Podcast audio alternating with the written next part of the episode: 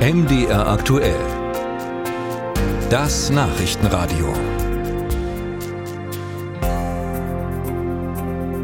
Der Aufstand der Wagner-Söldner in Russland hat gezeigt, dass das putinsche Machtsystem Risse bekommt.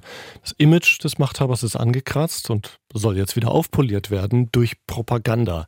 Die Staatsmedien in Russland haben begonnen, die Ereignisse so umzudeuten, dass es nicht so aussieht, als hätte Putin äh, für einige Stunden die Kontrolle über sein Land verloren.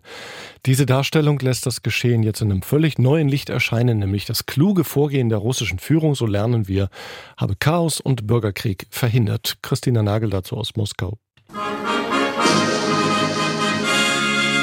Wieder und wieder strahlt das Staatsfernsehen die Reden des russischen Präsidenten aus. In Dauerschleife dankt er mal dem Sicherheitsapparat, mal dem Volk für Solidarität, Standhaftigkeit und Patriotismus. Gesellschaftliche Organisationen, Religionsgemeinschaften und führende politische Parteien haben klar und eindeutig Position bezogen für die Verfassungsordnung. De facto die ganze Gesellschaft. Es klingt, als hätten sich am vergangenen Samstag tausende Bürgerinnen und Bürger den Wagner-Kämpfern entgegengestellt, Seite an Seite mit russischen Militärs und Sicherheitskräften, angeführt von der russischen Regierung, wie Premier Michail Mischustin betonte. Die Mitglieder der Regierung waren alle an ihren Arbeitsplätzen. Sie haben unter der Führung des Präsidenten klar und abgestimmt gehandelt. Nach und nach wird die Erzählung des Kreml das überlagern, was tatsächlich zu beobachten war.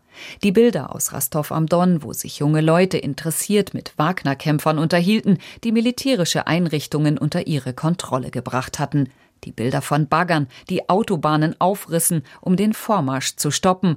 Das Schweigen der politischen Führung des Landes, deren Krisensitzungen normalerweise in epischer Länge im Fernsehen gezeigt werden der Fassungslosigkeit, den bohrenden Fragen, wie es sein könne, dass bewaffnete Kämpfer eines Putin-Vertrauten fast ungehindert auf Moskau zumarschieren können, werden nun starke Bilder und mächtige Worte entgegengesetzt. Es wird zugespitzt, dramatisiert und damit auch abgelenkt von Fragen, die sich aufdrängen. Warum der russische Präsident, der doch als unverzichtbarer Schiedsrichter zwischen rivalisierenden Machtzirkeln gilt, dem eskalierenden Streit zwischen dem Wagner-Chef und dem Verteidigungsminister nicht Einhalt gebot. Warum er, der Garant für Stabilität und Sicherheit, einem Aufständischen, dem er erst eine massive Strafe androht, wenige Stunden später Straffreiheit gewährt. Fragen, die weder in den einschlägigen Talkshows noch auf kremlnahen Kanälen gestellt werden.